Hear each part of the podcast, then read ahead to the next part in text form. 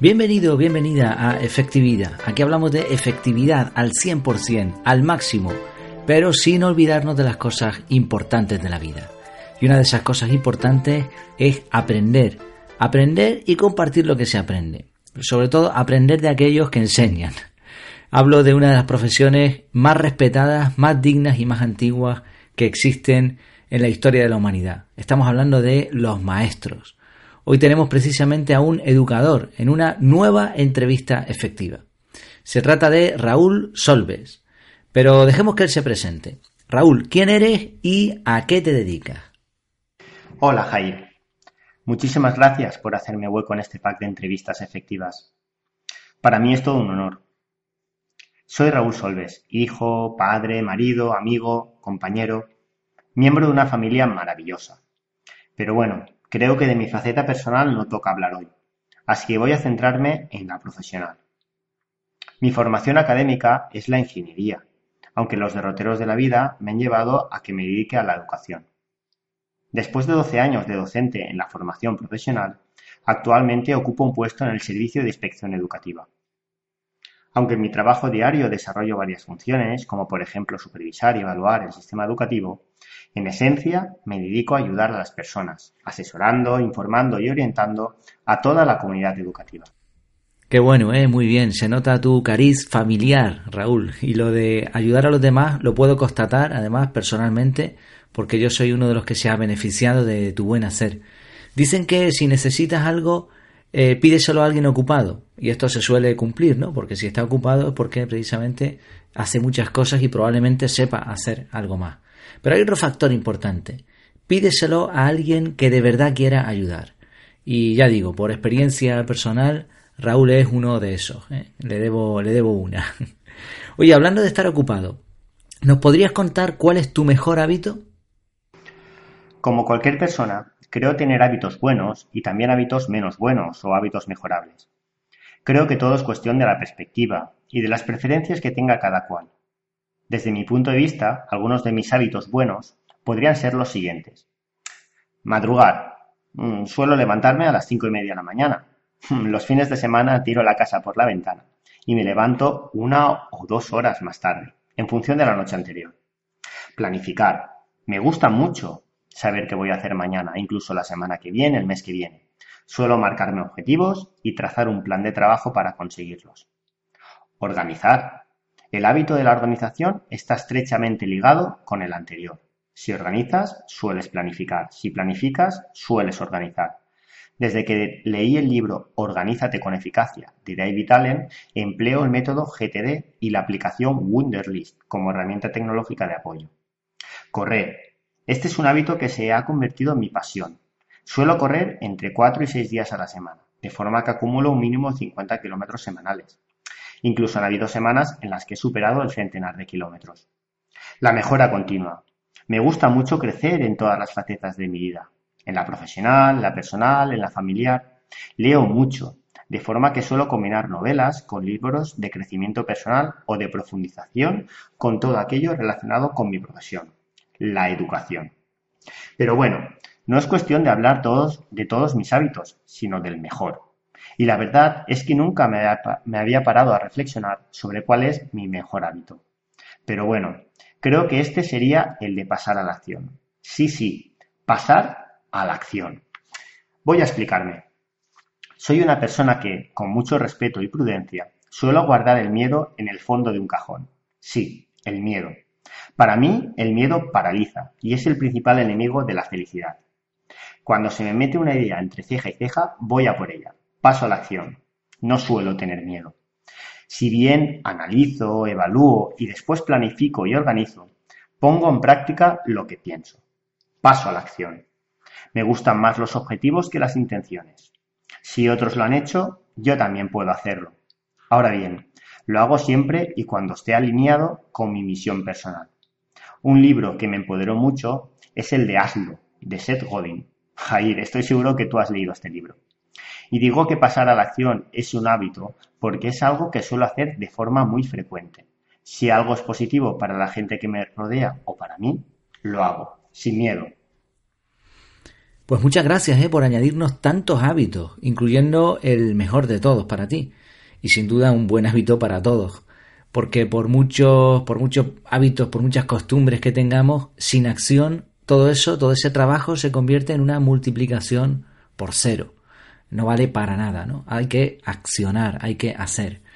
Oye, nuevamente mm, me llama la atención en, ti y en, los diferentes referentes de, campos muy distintos que voy conociendo ¿no? a través de Internet, de Twitter, etcétera.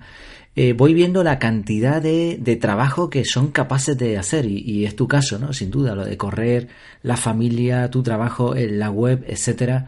Cuando uno lo piensa, eh, se intenta comparar, bueno, esto, anima, anima a, hacer más, etcétera, pero también se intenta comparar y a veces pues uno piensa que no va a llegar nunca a esa altura. Por eso, una de las preguntas que hacemos aquí en entrevistas efectivas es ¿qué es lo que más te cuenta? Así que, ¿qué nos dices, Raúl? Pues mira, Jair, lo que más me cuesta es priorizar. Y soy consciente que esto es fundamental. Debemos definir nuestra misión personal, marcarnos objetivos, priorizar en función de nuestros recursos y ponernos manos a la obra. Estas fases son fundamentales para poder ser eficientes. La fase en la que me suelo colapsar es en la priorización. No me gusta decir que no, aunque últimamente creo haber aprendido a decirlo. Soy de esas personas facilonas, de las que suelen meterse en todos los fregados. Fui consciente de la necesidad y a la vez de mi dificultad para priorizar cuando empecé a tener dificultades con la gestión del tiempo. Más o menos esto ocurre desde que soy padre. Mis hijos me han abierto los ojos y he tenido que dejar de pisar tan fuerte el acelerador. Ahora voy a otro ritmo y por tanto debo priorizar de forma constante y elegir muy bien los caminos que emprendo. Obviamente, si he de descuidar algo, esto no va a ser mi familia. Pero cuando te gusta hacer tantas cosas, crecer constantemente, es difícil decir que no. Es difícil priorizar. Muy bien, pues al final eras humano también, ¿eh? Muy interesante esto de priorizar. Y qué difícil es para los que somos padres.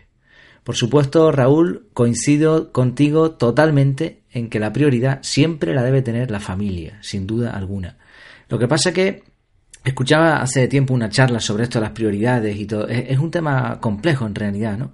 Cuando a uno le preguntan cuáles son sus prioridades en la vida, suele contestar la familia, la salud, los amigos. Pero cuando a uno le preguntan a qué dedica más tiempo, eh, estas cosas suelen estar en último lugar, ¿no? Por eso es tan importante lo de priorizar y ahora trasladarlo a un sistema, como tú comentabas antes, puede ser GTD o puede ser alguno similar. Eres un hombre con mucha experiencia, por lo que he podido conocer de ti, y además una experiencia diversa, ¿no? Porque aparte de ser ingeniero, pues te has dedicado a la docencia, ahora a ayudar en el servicio de inspección. Mm, nos interesa saber mucho la respuesta a la siguiente pregunta. Si solo pudiera dar un consejo, ¿cuál sería? Parar, reflexionar y ser. Este es mi consejo. Ser. La sociedad en la que vivimos hoy no ayuda nada a que seamos nosotros mismos. Nos mantiene siempre en el hacer. Siempre estamos haciendo cosas. Pero, ¿las cosas que hacemos son las que realmente queremos hacer? Por tanto, mi consejo es la de definir la misión personal, el propósito de nuestra vida y a partir de aquí actuar en consecuencia, con honradez, profesionalidad, pero sobre todo con integridad. Yo intento ser y no siempre estar en el hacer, y para ello me ha ayudado la práctica del mindfulness, otro de mis hábitos. Muchas gracias Raúl eh, por ese consejo. Consejo sencillo de decir, pero es muy profundo. Me has hecho recordar un experimento que hice hace algún tiempo en Twitter, creo que ya lo he mencionado en alguna otra ocasión. Eh, pregunté lo de quién eres, pero no me, no me digas lo que haces, no me digas tu trabajo, cuéntame quién realmente eres. Y es impresionante la profundidad de las respuestas. De hecho, publiqué un artículo solo con las respuestas de la gente, eh, las mejores respuestas, y era, era muy curioso ver cómo la gente hacía una introspección profunda, ¿no? Llegaba a su interior para descubrir quién era.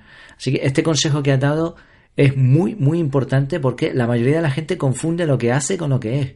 Y probablemente el problema está en lo que tú has dicho. Hay que parar y reflexionar. Muy bien, excelente. Por último, Raúl, ¿dónde te podemos encontrar? En la web www.raulsolves.com. En este espacio web se puede encontrar una breve descripción de mi ser, de mi hacer, de mi trabajo, de mis reflexiones. También existe un formulario de contacto. Jair, de nuevo, muchísimas gracias por dejarme participar en efectividad. Un abrazo muy fuerte desde Alicante. Pues muchas gracias a ti, el placer es mío. Me quedo con ganas de más y espero que los oyentes también. Te agradezco mucho eh, lo específico que has sido y además todo el valor que has aportado en tan poco tiempo. Eh. Me llama mucho la atención, se nota que esto de la docencia pues te va bien. ¿eh? De todas formas, dejaré el enlace a tu web, que además he visto que, se ha renovado en los últimos meses. He visto que tienes una sección de cursos que me ha llamado mucho la atención. Bueno, pondré el enlace ahí para que la gente pueda, pueda entrar. Y no solo eh, la web en general, también tienes un blog con artículos que son muy, de muy alta calidad y un montón de cosas más que puedes encontrar ahí.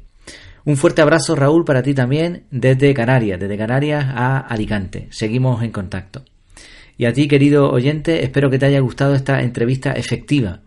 Recuerda que en mi casa, en efectividad.es, tienes un artículo con el audio completo, las notas de esta entrevista. Pondré ahí los diferentes enlaces de lo que ha comentado Raúl, de esa aplicación Wunderlist, del libro que ha recomendado, de su blog, etc. Y además, por supuesto, en efectividad.es tienes un montón de material más relacionado con la efectividad. Échale un ojo a ver qué te parece y mientras, mientras tanto, que lo pases muy bien. あ!